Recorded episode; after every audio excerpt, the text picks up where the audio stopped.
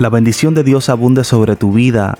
En este día te invito a actuar con prudencia y paciencia de cara al nuevo panorama pronosticado. Han emitido aviso de tormenta y vigilancia de huracán para nuestra hermosa isla. Recuerdo que hace casi un mes hablé y exhorté a la iglesia a ir revisando su plan de emergencia y provisiones.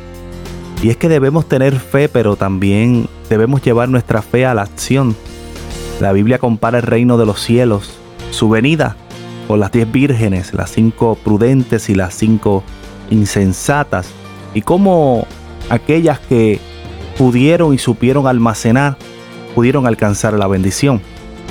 El pueblo de Dios siempre debe actuar sabiamente, no como a veces se describe al buen puertorriqueño que lo deja todo para última hora, sino actuar con prudencia para revestirse de paciencia, es cierto que por encima de todo lo que atravesamos en nuestro diario vivir, estas cosas nos cargan más, nos traen ansiedad y estrés, pero permitamos en este día que la paz de Dios domine nuestros corazones y que nada de lo que ocurra a nuestro alrededor nos desenfoque de lo más importante.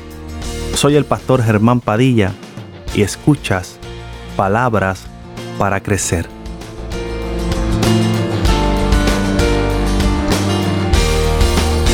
Esperamos que esta palabra haya sido de gran bendición para tu vida. Recuerda que puedes acceder a través de nuestras plataformas. En Facebook nos puedes conseguir como pastores Germán y Odalis. En Instagram y YouTube nos puedes conseguir como Pastor Germán Padilla.